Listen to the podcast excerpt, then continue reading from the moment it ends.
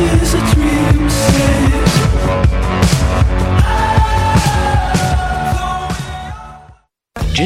Est une chanteuse d'origine portoricaine très populaire de la fin des années 90. Les chances de la voir en spectacle à Gatineau sont d'environ 1 sur 1 million. En contrepartie, les odds de voir un de tes artistes québécois favoris tels que Loud ou Claude Pelgag sont énormes. Grâce à l'ambassade culturelle, tu pourras assister à une multitude de spectacles en Outaouais dans un univers pas mal plus intime qu'à Oshiaga. Et ce, tout au long de l'année. Rendez-vous sur la page Facebook de l'ambassade culturelle pour voir notre programmation ou nous écrire si tu as toujours rêvé de faire la première partie de J-Lo, la chanteuse d'origine portoricaine très populaire de la fin des années 90. De ses racines autochtones à ses habitants venus du bout du monde, Montréal est une ville de nomades. Le festival Nomade rassemble celles et ceux qui sont nomades par culture, par choix ou nomades forcés. Musique, cinéma, gastronomie, pendant trois mois, jusqu'en décembre, le festival Nomade fête ses 10 ans.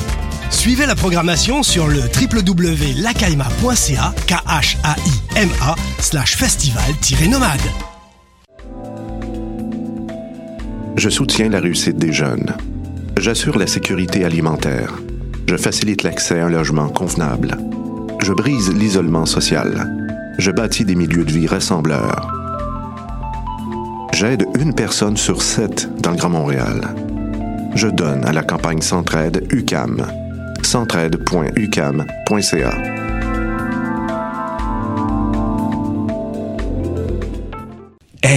vous saviez que choc.ca ce n'est pas que du podcast C'est aussi 5 chaînes musicales 24 heures sur 24 pour vous accompagner partout. Rock, indie pop, hip-hop, musique francophone et musique électronique en écoute gratuite et à volonté. Pour les découvrir, rendez-vous sur le site de choc.ca sur l'onglet chaîne musicale. T'as raison, ma Brenda, c'est le résumé des nouvelles de la communication, du marketing, de la publicité et des médias en moins de 10 minutes. Chaque semaine, mets-toi à jour de l'actu, que tu sois professionnel du métier ou pas. T'as raison, ma Brenda, c'est le vendredi à 8h sur choc.ca. Le reste de la semaine en podcast et aussi sur Facebook. Podcast, musique, nouvelles. Vous écoutez choc.ca.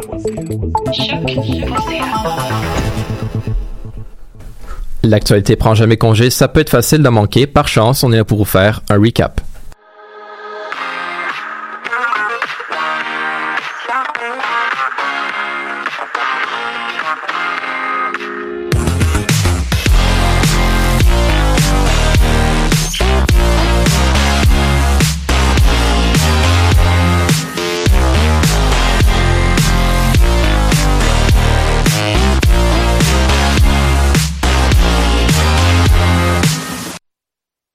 Bonjour tout le monde, bienvenue à cette nouvelle édition du Recap, émission euh, pendant laquelle je vous rappelle on se donne pour mission chaque semaine de passer l'actualité au pain fin pour vous faire un petit récapitulatif des nouvelles les plus marquantes des sept derniers jours. Aujourd'hui, je suis accompagné de Nicolas. Bonjour Florian. Julien. Salut. Tim. Yo. Bruno. Bonjour. Laurence. Allô. Et Charles à la régie. Bonjour. Et moi, c'est Florian et je vous annonce qu'on a encore une fois euh, cette semaine des sujets très, intéressants, très intéressants, oui, pour vous en cette édition du 29 octobre. On vous parle notamment euh, de baseball, de crise migratoire, des élections au Brésil, mais tout d'abord, on le sait bien, il se passe rarement une journée aux États-Unis sans qu'une fusillade n'éclate, mais samedi dernier, c'est un acte d'une rare violence qui a secoué la communauté juive américaine. Nicolas, tu as plus de détails pour nous. Oui, en effet, la fusillade qui est survenue samedi matin dans une synagogue de Pittsburgh est la pire tragédie inspirée par la haine envers les Juifs de l'histoire euh, des États-Unis. Au total, c'est 11 personnes qui sont mortes, 6 autres qui ont été blessées, dont 4 policiers, lorsqu'un homme est entré dans la synagogue avec un fusil d'assaut AR-15 et de 3 pistolets Glock. On parle de 8 hommes et 3 femmes âgés entre 54 et 97 ans qui ont perdu la vie. L'auteur présumé de la tuerie, Robert Bowers, âgé de 46 ans, a été hospitalisé après avoir été atteint par balle dans un échange de coups de feu avec les policiers et il a reçu son congé d'hôpital aujourd'hui. L'homme fait face à 29 chefs d'accusation au niveau fédéral et 23 dans l'État de la Pennsylvanie. Il a comparu devant un juge aujourd'hui à 13h30 afin de confirmer son identité et de prendre connaissance des accusations auxquelles il fait face. Son enquête préliminaire aura lieu jeudi matin à 10h. S'il est reconnu coupable, il pourrait euh, être condamné à la peine de mort selon plusieurs experts puisque la peine capitale est toujours en vigueur dans l'État de la Pennsylvanie. Il y a 29 chefs d'accusation au fédéral, comme je l'ai dit, 11 chefs d'entrave à l'exercice de convictions religieuses entraînant la mort, 11 chefs d'utilisation d'une arme à feu pour commettre un crime violent, 4 chefs d'entrave à l'exercice de convictions religieuses ayant causé des lésions corporelles à un agent de la sécurité publique, 3 chefs d'utilisation et de décharge d'une arme à feu lors d'un crime violent, en plus de ça, il y a 23 chefs d'accusation au niveau de l'État de la Pennsylvanie, dont 11 chefs d'accusation pour meurtre et 6 pour euh, tentative de meurtre. Ce tragique événement soulève beaucoup de questions par rapport aux armes à feu. Au lieu d'armer tout le monde afin de se protéger les uns des autres, et je dis bien protéger entre guillemets, euh, ben, il faudrait mieux retirer les armes afin d'éviter une autre tragédie, une tragédie de trop. C'est ce que l'on dit à chaque fois pourtant, et de toute façon, le président américain ne semble pas changer son point de vue face aux armes à feu. Donald Trump a dit en conférence de presse que s'il y avait eu des gardes armés à l'entrée de la synagogue, que ces derniers auraient été capables d'éviter une telle tragédie. Puis je pense que c'est ça justement le problème. Trump veut armer les professeurs et maintenant il veut armer des gardes à l'entrée des endroits religieux. Bientôt, ça va être quoi? Ça va être des patrouilleurs armés qui parcourront les rues des États-Unis. Est-ce que c'est ça, se sentir en sécurité? Je ne crois pas. Parce qu'en armant le plus de monde possible, tu perds le contrôle sur l'utilisation qu'une personne peut en faire. Si tu souhaites éviter ce problème ou réduire les risques de fusillade qui enlèvent la vie. On, le rappelle à plusieurs milliers de personnes chaque année, que ce soit aux États-Unis ou partout à travers le monde. Mais il va falloir apporter des sévères changements au port des armes à feu. Parce qu'à chaque fusillade, c'est une de trop, et tant et aussi longtemps qu'il n'y aura pas de mesure de prise à l'égard de la possession des armes à feu aux États-Unis, les Américains ne cesseront jamais de se remettre d'une tragédie. C'est vraiment triste à dire, mais quand il y en a une qui se termine, il y en a une autre qui commence. J'aimerais terminer cette chronique avec une pensée pour la communauté juive. Que ce soit aux États-Unis, au Canada ou ailleurs dans le monde, soyez forts, soyez braves, ne perdez pas espoir, parce qu'un jour l'amour remplacera la haine. Merci beaucoup euh, pour euh, cette, euh, cette pensée. Évidemment, ben, toute l'équipe du Recap se joint à toi pour cette pensée et je suis sûr que ton opinion sur les armes à feu trouve écho dans, chez bien de personnes. On se déplace maintenant un peu plus au sud vers le Brésil où c'était une journée de grande importance pour la politique brésilienne et sud-américaine hier alors qu'on procédait à l'élection du prochain président du Brésil. Cette fois-ci, ben, les, les visages, oui, les sondages ont visé juste. C'est l'extrême droite qui l'a remporté. Bruno, expert en sciences politiques maison, tu nous fais un petit portrait de la situation. Effectivement, car après une campagne sans précédent dans l'histoire récente du Brésil, la haine a été très présente lors de cette campagne. Le président désigné a lui-même été victime d'une attaque à l'arme blanche et a tout de même incité ses partisans à commettre des actes violents. Jair Bolsonaro, du Parti social-libéral, a été élu président du Brésil au deuxième tour avec plus de 55% des voix, sur son adversaire Fernando Haddad avec 45% des voix pour le candidat du Parti des travailleurs de Lula et Dilma Rousseff. M. Bolsonaro est même surnommé le Trump des tropiques. Plusieurs raisons le placent dans un cadre populiste et la, comparaison sur le plan étymologique est facile à faire. L'une des grandes similarités sont leur tendance à faire des déclarations haineuses. M. Bolsonaro fait des déclarations à la porte-pièce sur une multitude de sujets possibles et ces déclarations sont pour la plupart problématiques avec la vision occidentale de la liberté, des droits des minorités et des femmes.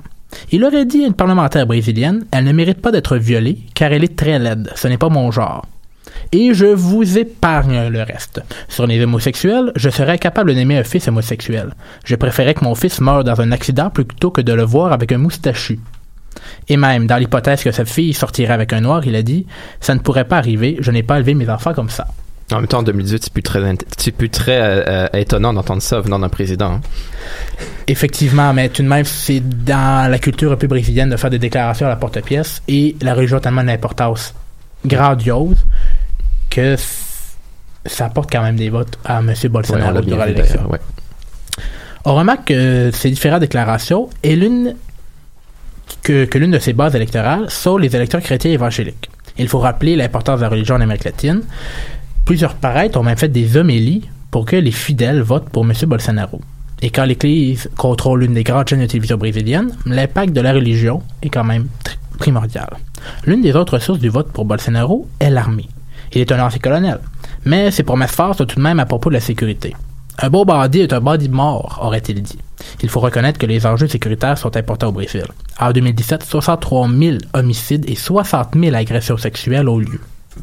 Le taux d'homicide est de près de 30 pour 100 000 habitants.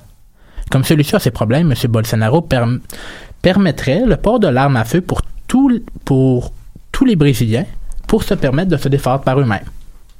Un des autres piliers de sa victoire, c'est l'agriculture. Il prévoit coopter le ministère de l'Environnement dans celui de l'Agriculture. Il faut rappeler qu'il s'est ravisé cette semaine en annonçant qu'il ne se retire pas de l'accord de Paris sur le climat. Mais on peut comprendre que l'environnement n'est certainement pas l'un de ses enjeux prioritaires. Il veut abolir l'agence qui contre la déforestation et ouvrir les territoires autochtones à l'exploitation agricole. Malgré toutes ces déclarations, comment expliquer ce vote brésilien pour un politicien membre du Parlement depuis 28 ans, il faut bien se rappeler, et qui a changé sept fois de parti politique? Plusieurs facteurs expliquent ce vote, mais j'en retiens deux. L'économie brésilienne est un facteur très important du vote de, contestation pour M. Bolsonaro. En premier lieu, près de 13,1% des Brésiliens sont au chômage, ce qui correspond à 14 millions de personnes. En 2013, il y a tout juste 4 ans, le taux de chômage est à 6,2%. Donc, il y a vraiment une décrépitude complète de l'économie brésilienne à juste près de 4 ans. Et aussi, il y a le taux de pauvreté qui atteint aujourd'hui 14,8%.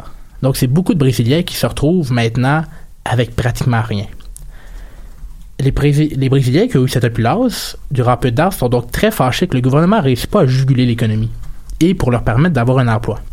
Et quand les scandales de corruption se mettent de la partie, le choix de vote anti-système est plus tentant. Ceci est le deuxième élément qui est primordial, qui est primordial dans l'élection de Bolsonaro.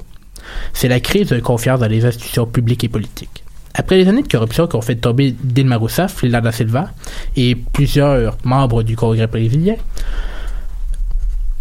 M. Bolsonaro pouvait jouer la carte du, distributeur en chef. Il promet de faire le ménage, Trump dirait Drain the Swamp, et de privatiser des entreprises publiques pour pallier la corruption, comme la Banque du Brésil et Petrobras, la société publique pétrolière au cœur des scandales de corruption. Mais un des éléments catalyseurs qui ressemble sensiblement à l'élection de Donald Trump est l'utilisation des médias sociaux dans les stratégies de campagne. Plusieurs fausses nouvelles et rumeurs ont été divulguées, ont été divulguées et ont aidé le candidat de l'extrême droite. Faire du bruit aujourd'hui, c'est le plus important. Steve Bannon, en commentant la victoire de Bolsonaro, aurait dit Cela aurait été 100 fois plus difficile pour ce populiste de monter. Trump et Savini ont réussi à surmonter la barrière médiatique. Le Brésil, comme plusieurs autres pays, ne sont pas à l'abri de ces agents contestataires et disrupteurs dans la politique. Mais le Brésil nous apprend quelque chose de plus important et à un niveau plus empirique. La dévalorisation des institutions s'érode de plus en plus. Dans un contexte de plus en plus solitaire et du je me moi, les institutions qui encadrent la société sont vues de plus en plus comme des freins à la croissance personnelle. On ne veut plus, on ne se voit plus comme un individu, peut-être pas important, mais on comme un individu important, mais on veut pas se, se forger à l'intérieur des institutions. On veut se forger à l'extérieur d'eux.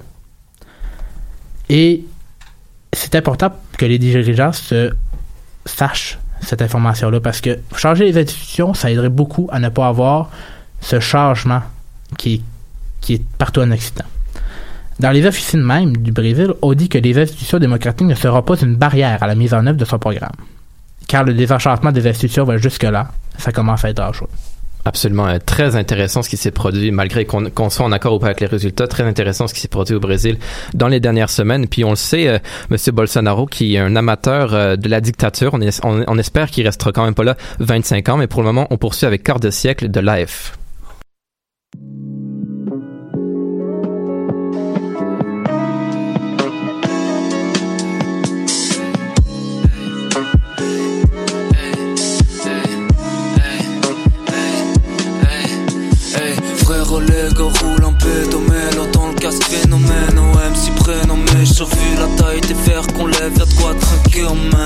Avant de mourir, y'a de quoi fait, on mène Les deux pieds dans le studio, je m'arrange pour décoller. Oh. Vive son rêve, j'en suis à propos. Musique dans la tête, fond de bruit de la peau. Drame sonore, ma file sur le disque, manie bien le propos. Faut décoller, oh. Des hauts, des bas, toujours gérer le rodéo. Stopper le son, comme arracher la veine. On mène, bien accompagné. Y'a que tes trois points qui rentrent le panier. Passe-moi le mic à ce qui paraît, j'ai l'âme pour le manier. On mène sur terre, les lyrics direction soleil. Je dois faire du son, là j'ai pas sommeil. Yeah, yeah. Yeah, one time pour la jeunesse, yeah. West Road time pour la monnaie, wow. Pour mes chums, tu connais, hey. Ça c'est good love depuis le collège, wow. On a fait les casses en crew, yeah. Bonne ça pop, c'est la bande non match. Boy don't love, looking for love. Le cœur est encore là, mais le regard est là. C'est le rain, no soul, quand la maison est neuve. Y'a de la poussière, des sur les meubles. On est toutes un peu croche. Monte la montagne, les bottes le boss, yeah. Portez pantalon, le pérépélon. Faut que l'épine sorte d'ici l'épilogue. Baby, on commande, on met quel pilote. Rêve dans l'au-delà comme sur l'opium. Baby, come to me, on fait compromis. Touche toutes les couleurs que sur la palette. Aucun compromis, nous sommes tout collés. Love sans coupelet, sexe sans copulé. Rubis en tête, y'a tout gris dans les pupilles. Lumière transcende le corps sous la tunique. Moi, le corps ne sait qu'on est les plus de la cuvée. Aucune armure et no bad qui nous cover. On reste mortel dans les légaux les plus communs. We gon' make it sans faire de l'amour un commerce. Quoi, quoi, comme on respire. Life on a run, c'est mes frères, pas mes collègues. Bientôt le quart de on est bien entouré. Yeah, yeah. Bientôt le quart de siècle, on est bien entouré. Yeah. Bientôt le quart de siècle, on est bien entouré. Bientôt le quart de siècle, on est bien entouré. Bientôt le quart de siècle, on est bien entouré. Bientôt le quart de siècle, on est bien entouré. Bientôt le quart de siècle, on est bien entouré.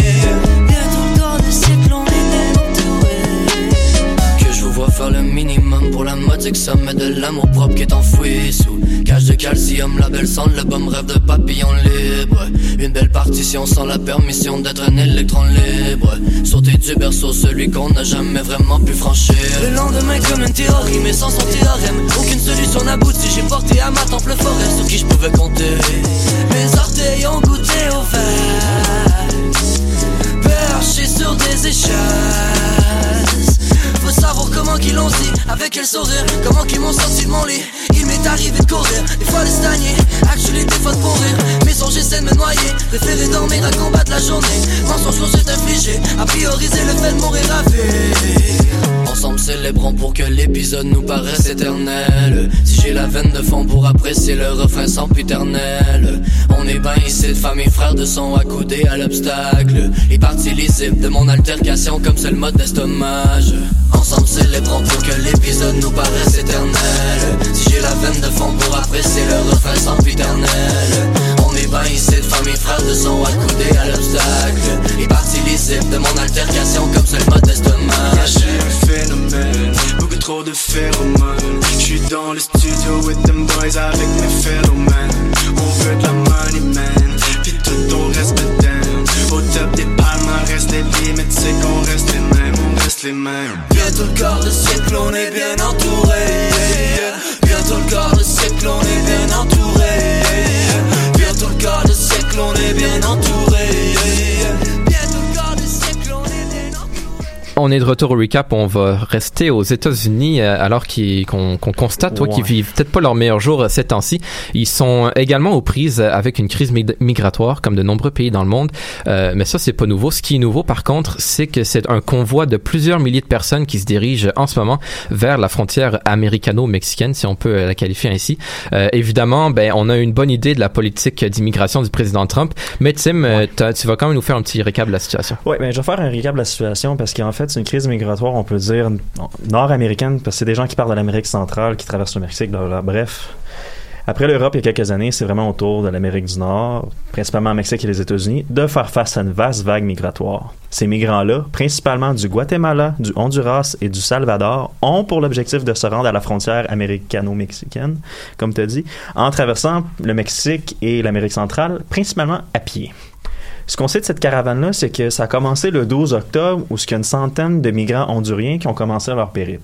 Mais à avec le bouche à oreille, l'idée de traverser le Mexique pour essayer d'avoir une meilleure vie aux États-Unis, blablabla, mais il y a plusieurs personnes qui sont greffées à ce mouvement-là. Même que dans le pic, il y aurait eu jusqu'à 7000 migrants, selon l'Organisation internationale pour les migrations. Par contre, ce nombre, c'est bon de dire que ce nombre-là est plus à jour parce qu'à la fois, il y a deux, au moins deux groupes qui se sont formés et plusieurs, on parle de 3000 selon le Honduras, qui ont déjà rebroussé chemin, qui ont déjà abandonné l'idée que c'est trop difficile ou qui ont eu peur de, des politiques des États-Unis. Je vais revenir plus tard à ceux-là.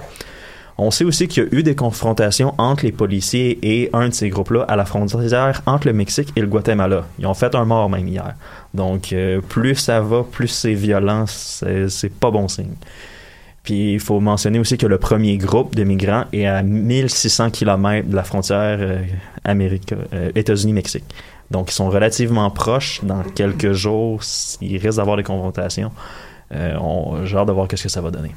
Face à cette situation-là, il y a le Mexique, politiquement au moins, est pas resté insensible. En fait, le président sortant, Enrique Peña Nieto, a annoncé vendredi le plan Vous êtes chez vous.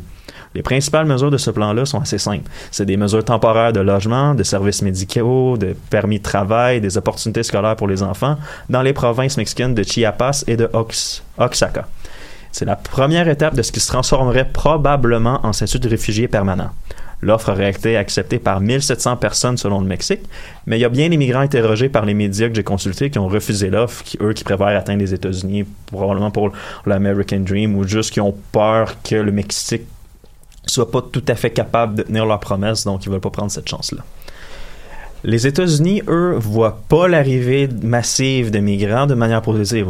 Il n'y a pas personne ici, dans le studio ou à l'écoute, qui est surpris de ça. En fait, le secrétaire à la Défense, James Mattis, a déclaré la semaine passée qu'il enverrait 1000 troupes supplémentaires pour assister les 2100 membres de la Border Patrol déjà déployés, déployés sur la frontière américaine. Et en dernière heure, le Pentagone a annoncé que 5000 militaires seraient déployés à la frontière pour accueillir les migrants. Accueillir avec des grosses guillemets. Ouais, évidemment. un très très beau comité d'accueil, Ouais. si tu me permets l'expression. Ouais. La ligne officielle de l'administration américaine est somme toute simple, c'est de dire que c'est pas la façon d'émigrer aux États-Unis, traverser la frontière comme ça. Si vous venez comme ça, ben on va vous refuser l'entrée puis vous allez avoir des problèmes. Euh, de plus, le président américain Donald Trump a aussi affirmé deux choses. Qu'il ne fallait pas laisser passer la caravane car il y aurait, et je cite, des gens du Moyen-Orient dans cette caravane, sans fournir de preuves claires, bien sûr, on s'entend.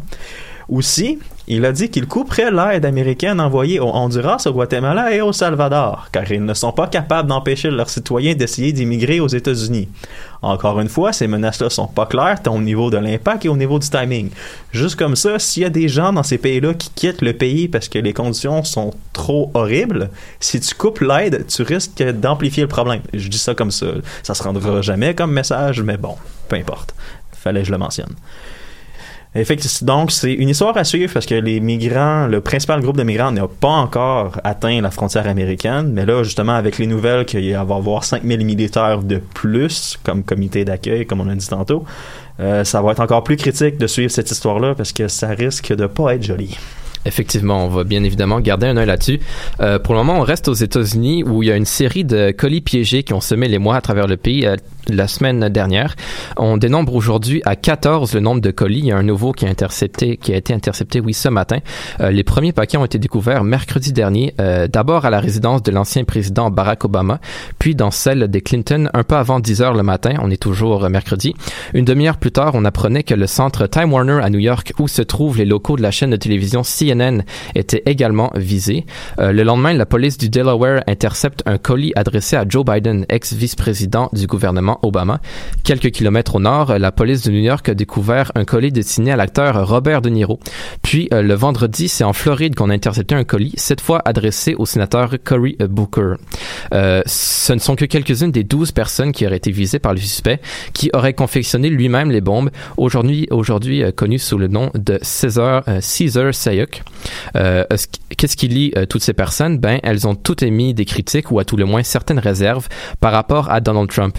Euh, Caesar âgé de 46 ans et fervent supporter de Trump, aurait donc voulu envoyer un message, euh, selon euh, ce qu'on entend dans les médias, à tous ceux qui osent critiquer le président et on sait tous qu'ils ne se font pas rares euh, par les temps qui courent. Le suspect a donc été appréhendé vendredi à Fort Lauderdale en Floride grâce à une empreinte digitale que le FBI a trouvée sur un de ses colis. Le suspect doit comparaître aujourd'hui si ce n'est pas déjà fait, mais il faudra attendre encore un peu pour connaître sa sentence. Pour le moment, il risque jusqu'à 48 ans de prison. Donc euh, voilà, c'est on risque encore de trouver d'autres colis selon nos informations. Il y en a un qui a été trouvé hier, peut-être qu'il y en aura encore demain matin, mais le suspect a été appréhendé. On poursuit pour le moment en musique avec Bad Decision de Chromeo. Don't know what's happening. This ain't what I'm about. It's only been a week. And I'm parked outside house. I ain't trying to creep. Just let me Cause it's about to go down. I'm not thinking straight. Just a stuttering, slurring my speech. I could be your slave. You got me like a dog on a leash. Ain't too proud to beg. Your body makes me wanna believe. And I'm down on my knees.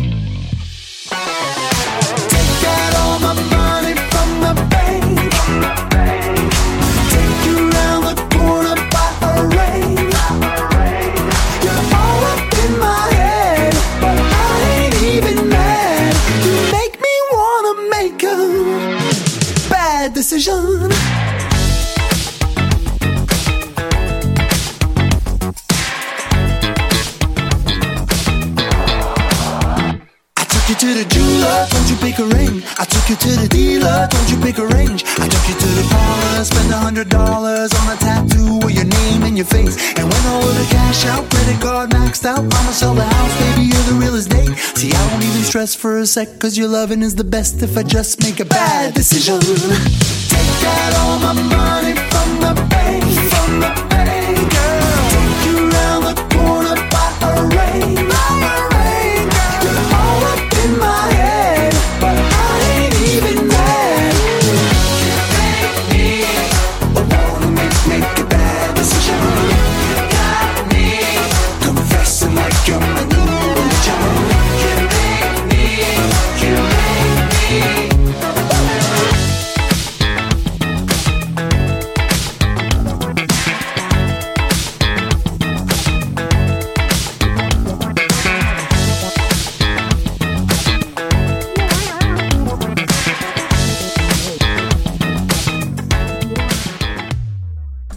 On est de retour au recap. On va maintenant parler d'économie. C'est le moment du récap économique de notre cher Charles. Qu'est-ce que tu as pour nous cette semaine?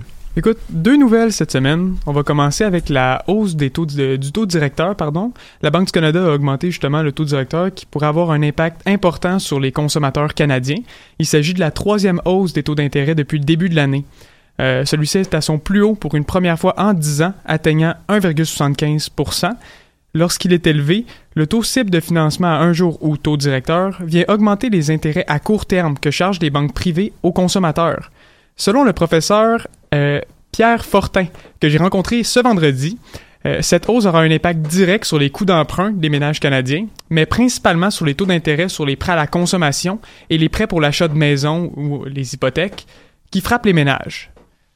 La Banque du Canada a expliqué aussi que la hausse du taux directeur arrive à un moment où l'économie canadienne est en pleine croissance. Le taux de chômage est à son plus bas depuis 50 ans et depuis la signature de l'accord États-Unis-Mexique-Canada, l'incertitude des investisseurs et des entreprises s'est dissipée. Notons que la Banque du Canada a prévenu que le taux directeur pourrait continuer d'augmenter au courant des prochains mois. Ensuite, la deuxième nouvelle, la SQDC, on a appris justement cette semaine qu'après seulement 10 jours, la Société québécoise du cannabis fermera ses portes 3 jours sur 7, soit le lundi, le mardi et le mercredi. Selon la SQDC, dans une publication sur les réseaux sociaux, ça permettrait, pardon, de mieux desservir les consommateurs et cela leur empêchera de se rendre dans les différentes succursales pour euh, finalement ne pas trouver les produits qu'ils cherchent, comme on a, vu à la fin là, quand ils faisaient la file puis que finalement euh, il restait juste une certaine huile, par exemple, de cannabis. Euh, ils se sont dit profondément désolés et ont affirmé que les restrictions dans l'horaire seront maintenues jusqu'à ce que la disponibilité des produits soit stabilisée. Rappelons-nous que les producteurs de cannabis peinent à s'adapter à la demande. J'en ai parlé la semaine dernière. Statistique Canada avait évalué à 733 tonnes la demande de cannabis annuellement, alors que les, producteurs ne peuvent fournir que 210 à 300 tonnes. Ce qui vient normalement expliquer la pénurie de stock dans les succursales québécoises. On va voir où ça va nous mener, ça, mais on- le moins qu'on peut dire, c'est que ça commence fort, la légalisation du cannabis. Euh, on va maintenant parler de sport avec Julien. Il y a de nombreuses ligues sportives que- dont la compétition a pris fin cette semaine. Et tu nous fais un petit récap sportif. Exactement, Florian. Il y a eu vraiment beaucoup d'actions en fin de semaine. Euh, les sportifs, les partisans de sport étaient vraiment choyés, mais avant, avant de parler de tout ce qui est des, des résultats, on peut pas passer sous silence euh, une tragédie qui est arrivée en Angleterre, celle de Leicester. Donc, euh, en effet, c'est samedi soir dernier que l'hélicoptère du Thaïlandais Vikai Srivada Naprabha, propriétaire du club de soccer anglais euh, Leicester City en Première Ligue Barclays, s'est écrasé près du stade de l'équipe Euh, selon les autorités, l'appareil serait tombé dans un stationnement près du stade après, peu après 20h30. Les cinq personnes à bord de l'appareil, dont le propriétaire en question, sont tous décédés dans la tragédie. Le milliardaire thaïlandais avait en effet l'habitude de quitter le stade en hélicoptère après un match. Et l'incident s'est donc déroulé après le match de samedi entre Leicester et West Ham. Si on se dirige ici plus localement, pour ce qui est de l'impact, c'était hier le dernier match de la saison contre le Revolution de la Nouvelle-Angleterre à Foxborough, pas loin de Boston. Donc, euh, comme j'avais mentionné la semaine dernière, l'impact se devait impérativement de gagner son match pour espérer avoir une place en série. Mais malheureusement, ils se sont inclinés euh, 1 à 0 avec un but de Diego Fagundez à la 74e minute de jeu. Donc euh, le bleu-blanc bleu, rate les séries pour une quatrième fois depuis son arrivée en MLS en 2012, donc ce qui est assez, assez décevant. Euh, malgré une bonne prestation en deuxième moitié de, de saison, on voit vraiment que c'est le début de saison qui a rattrapé l'impact. On parle de 10 défaites dans les 13 premiers matchs. Donc ça, c'est beaucoup de points perdus qui, on voit à la fin de la saison, aurait vraiment fait une différence. La saison commence en mars, pas en juillet, les gars. C'est ça. On n'a on a pas encore compris ça. C'est toujours des, des lents débuts de saison. Mais bon, après, on se rattrape, mais on voit que le retard est déjà pris et c'est presque irrattrapable. Euh, le match a été quand même assez serré au niveau des, des, tirs et au niveau de la possession, mais on retient surtout euh, les deux occasions où des joueurs de l'impact ont été euh, un peu poussés dans la zone de réparation, mais aucun sifflet s'est fait entendre. Donc peut-être qu'on aurait eu une occasion de but à ce moment-là, mais euh, l'arbitre n'a pas joué en notre faveur, faut dire. L'impact termine donc la saison au septième rang dans l'Est, avec une fiche de 14 victoires, 16 défaites et 4 matchs nuls. On se déplace maintenant un peu plus au sud aux États-Unis. C'était la série mondiale hier soir, le, euh, cinquième match. Et les Red Sox ont remporté la fameuse série mondiale en cinq matchs contre les Dodgers de Los Angeles grâce à une victoire quand même assez convaincante de 5 à 1. faut dire que c'est leur neuvième titre pour les Red Sox en 117 ans d'histoire. Mais pour ce qui est des Dodgers, c'est un peu moins reluisant parce qu'on parle quand même de la deuxième défaite consécutive en finale. Euh, on se souvient que l'année dernière, on avait perdu contre les Astros de Houston en 2017. Euh, malgré la réputation qui le suit depuis plusieurs années, le lanceur David Price a quand même été assez dominant euh, tout au long de la rencontre en accordant seulement un point en sept, matchs, en sept manches de travail. Et c'est euh, Steve Pierce, euh, par exemple, qui a, été, qui a reçu le titre de joueur par excellence des séries. Si on revient maintenant avec euh, les Canadiens de Montréal, on n'oublie pas, samedi soir, on rendait visite à nos éternels rivaux, les Bruins de Boston. Ça donne toujours des très bons matchs. Euh, les Canadiens ont quand même continué de surprendre en ce début de saison, faut dire, avec une victoire convaincante de 3-0.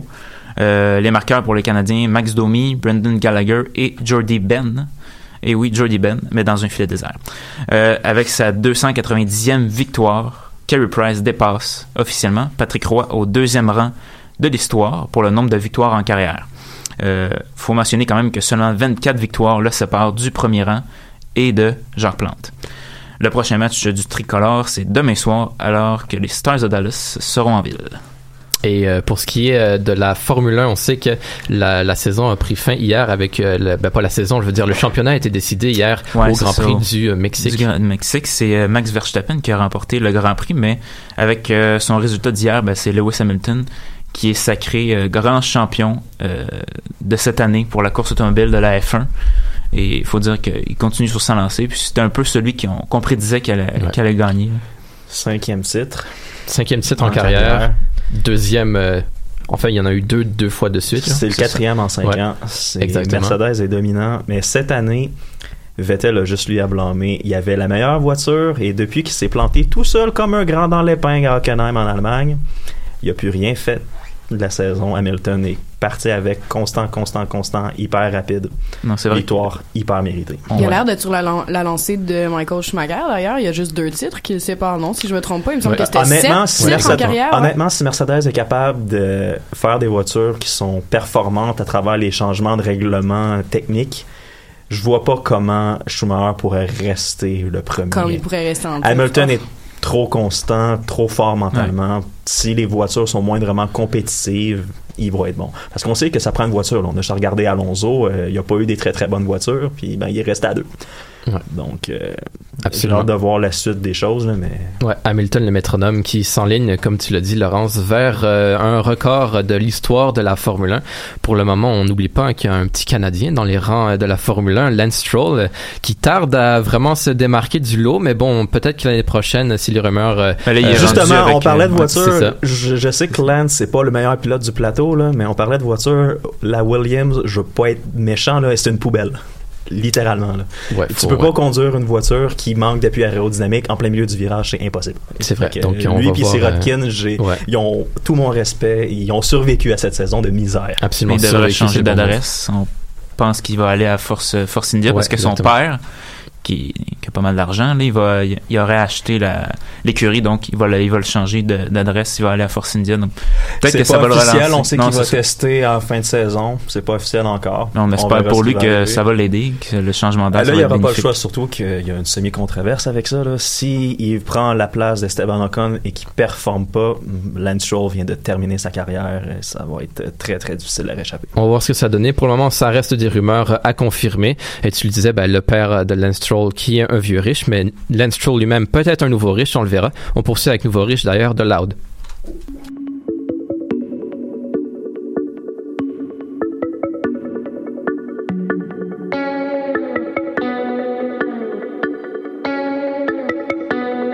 Marche un peu dans mes souliers, you can't get enough. Je portais que du 10, maintenant je porte que du 9. L'idée d'un génie, l'idole d'une génération. Qui marche avec les chiens, qui danse avec les avions. Je crée des rapports, j'ai déduit mes impôts. C'est pas demain la veille qu'on va se réveiller pas. Tu peux me payer content, tu peux me payer triste. Mais si tu payes pas, tu vas payer pour. We don't play like this, y'a rien à faire, that I gotta go. J'ai déjà éliminé tout le monde a while ago. Aujourd'hui, je me sens seul au monde dans ma catégorie. Les nouveaux riches dans les cartes pauvres, you know how it goes. On a pris le boulot par les cosses. Tu crois pas qu'on est les goats, on s'en bat les corps. Rêveur américain, but never make it rain. Si je voulais lancer mon argent par les fenêtres, je restais à l'école. Allez, le life that I deserve. 200 000 à dans les airs vers la mer Azur. Oh, j'étais naïf, mais la life m'a ouvert les yeux. Les nouveaux riches seront toujours riches. You know how this works, allez, le life.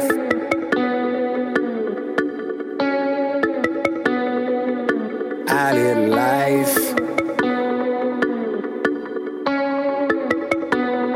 Marche un peu dans mes souliers, you can't get enough. On fait que des demandes, on reçoit que des heures. Fini la charité, now we taking dollars. Faudrait me payer cher pour faire du bénévolat. Doit rien à personne, on reste à l'écart. J'évite les regards et les caméras.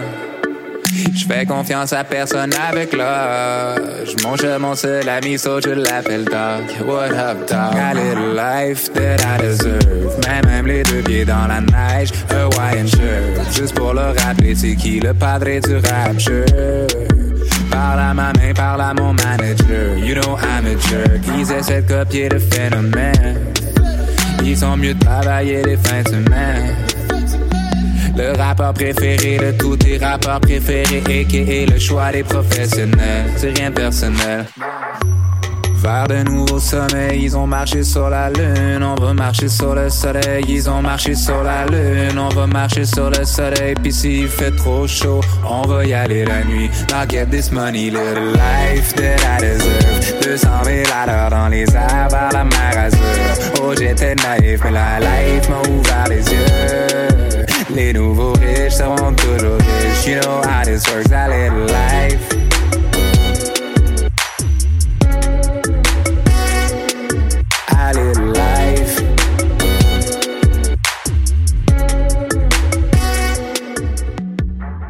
On est de retour au recap cette fois-ci avec la section culturelle de l'émission. Il y avait notamment ben, le gala de la disque hier qui était très attendu, mais il s'est passé beaucoup de choses pendant la semaine. Laurence nous fait un petit récapitulatif. Exactement, comme on dit, on garde le meilleur pour la fin, n'est-ce Euh, je sais pas? qui dit ça, Heureusement qu'il y a une discussion après parce que c'est clairement pas moi, mais bon, c'est pas grave. Tu vois, essayé, c'est de l'humour tout ça. bon. Mais bon, donc effectivement, comme tu l'as dit, Florian, j'ai pas le choix de parler du gala de la disque hier. Je crois que tout le monde aura lu euh, des jolies choses à ce sujet. Aujourd'hui, rappelons que c'était la 40e édition de ce gala qui célèbre la musique québécoise et c'est bel et bien la jeunesse qui a triomphé lors de l'événement. Oui, oui.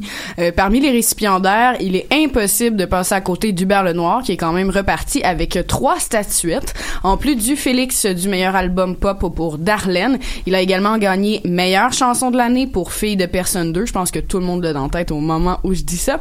Et il a également été sacré révélation de l'année, ce qui est quand même un grand honneur de Radio-Canada. Il affrontait une brochette de jeunes artistes qui ont fait des vagues dans les derniers mois. Entre autres, ben, en fait, Lydia Kepinski, le rappeur Loud, Ludovic Bourgeois et Roxane Bruno. Les cinq se sont d'ailleurs réunis sur scène pour interpréter quelques extraits des chansons phares qui les ont fait connaître. Parmi les quatre derniers, seulement Loud s'est illustré dans une autre catégorie où il était nominé sans surprise, c'est lui qui a gagné meilleur albu- album rap de l'année. Je pense que une année record, ça laissait présager beaucoup plus qu'il ne croyait. On peut pas passer outre Philippe Braque non plus qui a ajouté deux trophées à à sa collection, pardon qu'il avait préalablement enrichi lors du premier gala de la disque où il avait remporté trois prix. Hier soir, euh, toutefois, il a reçu le Félix pour meilleur spectacle d'un auteur, compositeur, interprète, en plus du Félix pour auteur ou compositeur de l'année. C'est quand même les grands honneurs, une fois de plus. Il a défait, entre autres, Pierre Lapointe, qui est pas reparti bredouille parce qu'il s'est repris dans la catégorie album adulte contemporain de l'année. Euh, comme j'ai pas trop envie de continuer à vous énumérer les gagnants, parce qu'il y en avait quand même euh, beaucoup, ce serait vraiment très long et très peu pertinent. Je vais revenir un peu sur la soirée en tant que telle. Donc, on célébrait, comme je l'ai dit, les 40 ans du gala de la disque. On en a profité pour revenir sur les plus beaux et les plus bizarres moments des 40 dernières années, parce qu'il y en avait en tabarnouche des moments bizarres. On se rend compte que c'est aujourd'hui la légalisation, mais oh mon dieu que c'est pas aujourd'hui que les gens commencent à fumer. Donc, entre autres, dans un segment incroyablement parfait où Louis-José Hood, qui animait pour une 13e année consécutive, c'est important de le dire, a présenté les moments les plus étranges du gala de 1992 où, honnêtement, tout était vraiment, vraiment bizarre. Il y avait comme rien de normal dans ce show-là. Euh, François Pérus qui chantait une version ultra malaisante de L'Aigle Noir de Marie-Carmen. Les réactions dans la salle étaient épouvantables. Fait qu'imaginez, on remplace Aigle par comme quelque chose qu'on ne dit pas dans la vie, qui fait, euh, qu'on fait appel comme aux Afro-Américains, comme on dirait. Il y avait un blackface d'inclus. C'était malaisant, malaisant. Les réactions étaient épouvantables. C'est définitivement quelque Ouch. chose qui aurait jamais pu se faire aujourd'hui. Quand même, je suis très heureuse de ça. Il y avait le costume cowboy de Gilda Roy qui avait l'air, euh, honnêtement, qui avait l'air d'avoir pris un petit verre avant de monter sur scène. Clairement, l'apéro avait été fort. Euh, il y avait des propos grivois de tout bord de côté. Mettons que le pre-drink a dû fester fort en 1992, j'ai l'impression. Toutefois, en revenant euh, dans euh, cette édition de cette année, le numéro musical d'ouverture était super intéressant parce qu'on avait fait le choix d'assembler toutes les précédentes chansons de l'année, ce qui a donné lieu à un moment fort sympathique. Donc vraiment, on revenait sur les anciens lauréats. C'était vraiment super intéressant. Euh, la performance de Louis-José Hood était, comme d'habitude, complètement sans faille. Son enthousiasme naturel, des blagues bien placées dans son style tout à fait unique. Son rôle d'animateur de ce gala-là est très bien rodé. On sent qu'il sait ce qu'il en plus de bien maîtriser la salle, ce qui est pas facile quand t'as toute la communauté artistique devant toi. Coup de cœur, très grand coup de cœur pour l'hommage au groupe Harmonium, qui, dans une drôle de coïncidence, s'était séparé 40 ans auparavant. Fait que c'était comme un petit peu spécial pour le 40e euh, de la disque. On a donc célébré la part de ce groupe qui a marqué les esprits à l'époque. On parle bien bien de cette musique parfaite pour ingérer des champignons et refaire le monde à la fois, n'est-ce pas? Euh, Philippe Braque, Ariane Moffat, Catherine Major et d'autres artistes ont donc chanté les grands succès d'Harmonium. Apparition surprise de notre chère Céline dans une vidéo certes un peu cacophonique, mais ô combien euh, émotive. Euh, D'ailleurs, Serge Fiori était plus qu'ému lorsqu'il est monté sur scène en compagnie de ses comparses. Il était absolument touché par l'amour que les Québécois euh, leur ont insufflé au cours des années. Finalement, est-ce que vous savez qui, qui était présent lors de la cérémonie et qui s'est attiré les foudres d'Émile Bilodeau et de Yann Perrault? Je vois vos visages stoïques, mes amis. J'ai donc réponse à cette question. C'était notre Justin aux, cha- aux chaussettes cocasses nationales. Notre premier ministre, bien Ah, ok, sûr ouais, que un, oui. un homme politique qui se présente dans un gala artistique, c'est sûr que ça finit bien, ça. Ben tout le temps, c'est pas comme si la communauté artistique était celle qui avait le plus loisir de grande gueule dans la vie, surtout dans un gala non, comme la disque. Mais bon, Surtout ça c'est quand niveau même. culturel, euh, le gouvernement Trudeau, euh, euh, ouais, trois petits points. Ben oui, mais c'est quand même pire que, euh, moins pire que Harper, faut quand même le mentionner. Donc euh, critiqué à deux reprises pour ses positions ambiguës sur l'environnement, bien critiqué à part de ça. Émile Bilodeau a nommé la potentielle exploitation pétrolière sur l'île d'Anticosti en s'adressant surtout à notre nouveau premier ministre François Maternel 4 ans Legault, comme on l'appelle, puis a lancé quelques flèches à monsieur Trudeau par la même occasion. Yann Perrault, quant à lui, a vraiment lancé coup sur coup, gauche droite, uppercut, c'était KO honnêtement euh, au chef du Canada par rapport au rachat du pipeline Trans Mountain, comme on le sait bien. Mais Justin, notre cher Justin, a su garder un visage impassible, mais mon Dieu qu'on sentait le malaise dans la salle, surtout quand tout le monde a applaudi au dire de Yann Perrault. Mais bon, sur une note, euh, un petit peu à l'opposé, on passe de musique au cinéma. Petites annonces pour les cinéphiles parmi nos auditeurs. Le festival Cinémania est de retour pour une 24e année, messieurs. Soyez-en avertis. Euh, ça débute ce jeudi 1er novembre, mais ça s'étire jusqu'au 11 novembre prochain. C'est l'acteur belge Olivier Gourmet qui en est l'invité d'honneur, surtout connu pour sa participation au film Le Fils en 2002, que je recommande euh, affectueusement, et dans Peut-être aussi de Cédric Clapiche en 1999. Une programmation plutôt costaud de cette année avec pas moins de 67 longs métrages issus de la francophonie qui y seront présentés. Les films sont d'ailleurs présents un petit peu partout dans les cinémas indépendants de Montréal, donc on va vraiment du théâtre Outremont au euh, cinéma impérial. Vous pouvez vous promener un petit peu partout. Tous les détails sont présents en ligne. Évidemment, je vous amène dans le monde du livre, qui est mon monde préféré, je crois. On a appris ce matin qui sont les, fina- les finalistes pardon, du Grand Prix du livre de Montréal 2018. Ce sont les récentes œuvres de Marie-Claire Bray, Maxime Raymond Bock et non Mathieu Bock-Côté. Comme j'ai lu la première fois, j'ai fait un saut sur un maudit temps. Honnêtement, j'ai eu peur. Donc, les œuvres aussi de François Charon, Catherine Lalonde et Andrea Michaud qui sont mises à l'honneur sur 234 œuvres admissibles de toutes les maisons d'édition québécoises. Seulement 5 ont été prises. Une réunion de la mer, qui est un roman de Marie-Claire Bray. Euh, Blais, pardon, pas Bray. Les Noyades secondaires, un recueil de nouvelles de Maxime Raymond Bock. C'est une excellente lecture, à mon avis. D'ailleurs, je recommande fortement. J'ai terminé la semaine dernière. C'était franchement délicieux, très montréalais et très actuel comme pensée. Il y a également L'herbe pousse et les dieux meurent vite, qui est un recueil de poésie de François Charon. La dévoration des fées, un recueil de poésie de Catherine Lalonde. Et finalement, Route secondaire, un roman d'André A. Michaud qui est également excellent, je le recommande aussi. À noter que le grand euh, gagnant, pardon, le grand gagnant va donc recevoir une bourse de 15 000 dollars. Ce qui est quand même euh, pas mal du tout, euh, convenons-en. En revanche, les autres finalistes ne repartent pas bredouille non plus, puisqu'on leur octroie un joli 1000 dollars pour les récompenser de s'être rendus jusqu'à l'étape finale. Ça donne envie de le faire aussi, parce que hein, on sait que les prêts et bourses, c'est pas peu craché. Nous saurons officiellement d'ailleurs qui est le grand gagnant le 12 novembre prochain, tout juste avant l'ouverture du Sacré Salon du Livre de Montréal. C'était mon petit recap culturel de la semaine. Wow, merci beaucoup euh, pour ce récap. Laurence, on poursuit maintenant en musique avec un des grands gagnants, si ce n'est le grand gagnant de la soirée de la disque d'hier soir, Hubert Lenoir avec Wild and Free.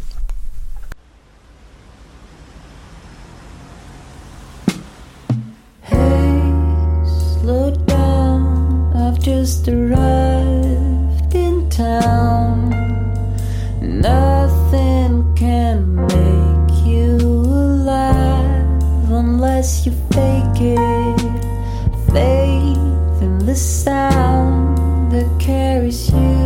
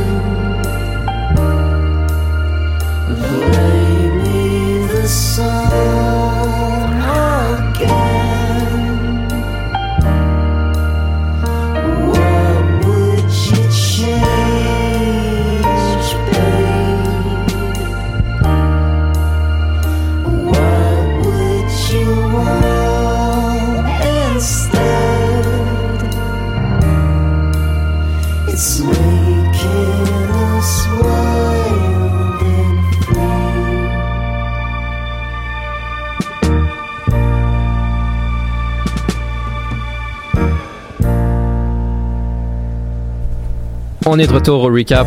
C'est le moment de la discussion de la semaine. On va poursuivre sur la disque qui est le domaine de la chanson. Hier, euh, tout avait l'air de bien aller. Tout le monde souriait hein, parce qu'on mettait des prix, mais bon, faut faut faut pas se le cacher. C'est pas une c'est pas une situation très réjouissante dans le milieu culturel en ce moment au Québec et partout dans le monde, à vrai dire. Euh, surtout depuis l'arrivée de plateformes comme euh, les Spotify ou les Apple Music. On sait que c'est un bon côté de permettre à, à des artistes d'avoir un rayonnement international, de plus se limiter aux frontières pour faire connaître leur musique. Mais bon, point de vue revenu, ça laisse encore à désirer, euh, notamment pour ce qui est de Spotify. On sait que Apple Music, si je m'abuse, a eu des revenus euh, pas mal plus élevés, euh, pas mal plus justes, disons, que Spotify, mais n'empêche, peut-être que les, certains artistes n'ont pas leur dû. Donc, on va commencer là-dessus la discussion sur les plateformes et sur la situation financière des, des, artistes. Bruno, t'a- t'avais... T'en avais parlé un peu avant qu'on entre en onde. Qu'est-ce que t'en penses? Ben moi, personnellement, je suis pas abonné à Spotify, je suis pas abonné à Netflix, puis c'est un choix pratiquement politique. C'est que je veux pas donner de l'argent à quelqu'un qui donne pas une rétribution correcte à des artistes qui font un travail, qui font quelque chose qui est important, ça veut dire critiquer culturellement, politiquement la société au complet. Puis là, ils vont recevoir des cents parce que moi, je contribue un peu à leur écoute. Non. Je décide personnellement d'acheter moi-même, peut-être pas un album, mais d'acheter de la musique à 1,29 sur iTunes pour au moins faire ma part pour dire à cet artiste-là, regarde, je reconnais, ton travail, puis je suis prêt à te à payer pour te dire bravo pour ton travail. Pas juste donner des scènes par rapport à une autre plateforme de diffusion, mais payer direct, payer par, quand même par un média interposé, mais payer directement à l'artiste pour dire bravo pour ton travail. D'accord, je sais notamment qu'autour de la table, on a beaucoup d'abonnés Spotify, notamment toi, Nicolas, je pense que tu es un Ouais. abonné puis tu l'utilises assez souvent. Qu'est-ce que tu ouais, en penses? je pense que je passe ma vie sur Spotify et Netflix. Je veux pas me faire juger autour de la table, mais je suis d'accord avec ce que tu dis, Bruno. C'est des scènes qui sont remis aux, aux artistes, surtout les, les artistes québécois. Euh, donc, je pense que c'est important de, de prendre conscience de ça. Puis je, je m'en rends compte tranquillement, pas vite. Oui, j'utilise encore Spotify, mais j'essaie le plus possible d'acheter des, des, de la musique individuellement. C'est parfois t'as pas un album qui t'intéresse au complet, tu peux aller chercher la musique que tu veux avoir parce que des fois des albums c'est 20, 20 chansons mais t'en aimes 3 4. Fait que tu peux les acheter les 3 4 à 1,29 sur euh, iTunes puis tu contribues un on va dire entre guillemets un petit peu plus euh, à la richesse on va dire entre guillemets de l'artiste que Spotify où vraiment les, les retombées économiques sont quasi nulles. Absolument. Laurence, toi, tantôt, tu mentionnais que tu aimais beaucoup les livres. Euh, le meilleur moyen de consommer les livres reste encore de les acheter en papier, mais la musique, tu peux l'avoir de n'importe quel moyen. Euh, Qu'est-ce que tu en penses, ça? J'essaie de comprendre comme le vrai sens de ta question, mais. Ben, je veux dire, les livres, pour, pour les consommer, c'est encore mieux de les acheter. Ben oui, tout à fait. Donc, à il y a fait. une certaine partie de l'argent qui va directement à l'auteur. Alors qu'en musique, tu peux l'avoir en streaming pour quelques cents ou tu peux encore acheter l'album physique. Euh, donc, c'est ça. Oui, ben en même temps, c'est- comme si on parlait de juste quelques chansons sur un album complet, comme il y a juste certains chapitres qu'on aime dans un roman, et ça aussi, c'est malheureusement très triste. Mais je, personnellement, je suis une très grande fan de, de l'accumula- de l'accumulation de ce genre de choses-là. Moi, je suis quelqu'un qui achète des CD, encore même des DVD parfois. Ne me lancez pas de pierre, je le sais. Des cassettes en cahier. Ben non, mais c'est intéressant quand même les cassettes. Non, mais tu sais des vinyles, des choses comme ça. Je trouve que la présence physique c'est quelque chose qui est important pour moi. J'aime ça comme voir justement c'est quoi la culture que j'ai dans ma chambre. Puis je, je crois que c'est juste important. C'est outre la musique, je pense qu'il faut euh, encourager toutes les formes d'art parce qu'il n'y a pas juste la musique ni les livres qui souffrent d'énormes déficits et d'énormes subventions auxquelles ils n'ont pas droit. On parle comme juste par exemple la danse. Il y a une école de danse à Montréal qui récolte toutes les subventions à chaque année. Les autres sont appauvris. C'est le même constat partout dans le domaine culturel et artistique. On manque d'argent. L'art Fait que- visuel et bordélique, je les ai mis dans ce milieu-là. Exactement. Tout est bordélique. Tout est bordélique. Mais c'est ça. Donc, je pense que c'est important de, de faire des gestes quand même assez conscients par rapport à ça. Quand vous avez le choix de le faire, essayez de le faire intelligemment, quand, surtout si c'est pour vous ou même pour votre entourage. Mais encore là, je l'avoue, j'ai Netflix. Je suis une très grande consommatrice de Netflix. Puis je me dis qu'au moins, mon argent va là et je pirate pas, ou Ouais, moins. Moi, c'est plus ça mon point sur les plateformes de streaming. Tu sais, tout le monde pleure. Ah, Spotify donne pas assez. C'est vrai. Mais rappelez-vous avant Spotify. Il y avait, il y LimeWire. avait LimeWire, il y avait Napster, il y avait euh, convertir les vidéos sur YouTube. On l'a tout fait autour de la table, je suis presque certain. Non, je sais pas de quoi tu parles, mais ouais. Non, non, ben ouais, non, c'est ça. Ouais, bravo l'hypocrite. Ouais, ouais. Fait que moi, c'est ça mon point. Spotify donne pas assez, c'est vrai.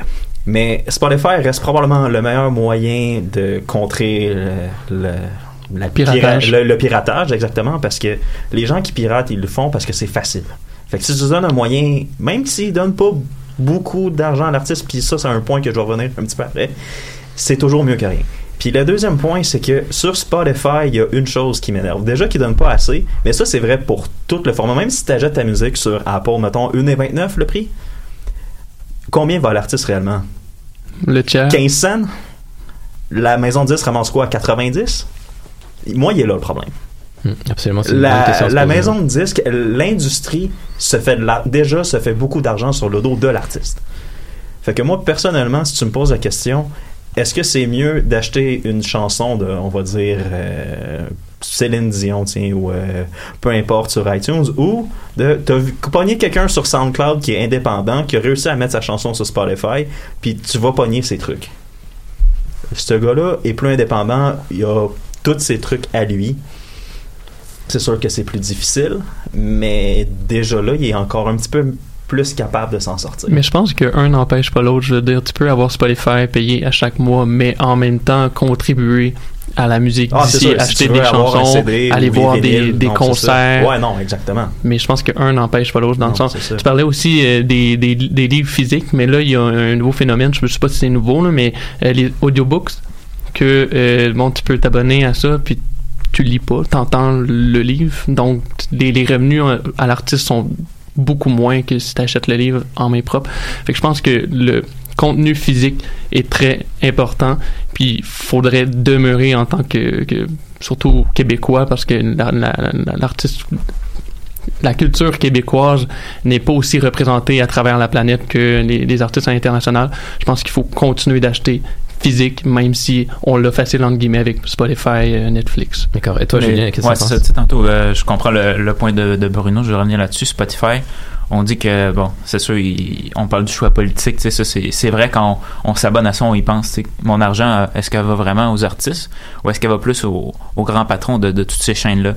Mais tu sais, en même temps, c'est un peu un, un couteau à double tranchant. Tu sais, Il y a deux faces à ça parce que c'est des, des outils, c'est des, des applications que, je veux dire, c'est, c'est une première d'avoir accès à autant de contenu en tout temps on n'avait jamais ça avant. Puis ça, c'est une manière d'avoir accès à ça, mais aussi de s'informer. Tu sais, Sur Netflix, il y a beaucoup de, de films, de séries, mais de documentaires aussi. Puis ça, je pense que tu sais, pour seulement 10 dollars par mois, je pense que c'est un très bon moyen de, de s'informer et de rester euh, à l'affût de n'importe quoi. Puis ça reste une bonne source d'information et de divertissement aussi. Ça, faut pas l'oublier. Mais le problème qu'on voit, c'est qu'il y a une diminution cost-out du, de l'argent qui est mis chaque année par rapport aux clients. On va appeler ça des clients parce que la culture, c'est aussi, euh, c'est aussi quelque chose qui qui, qui est physique.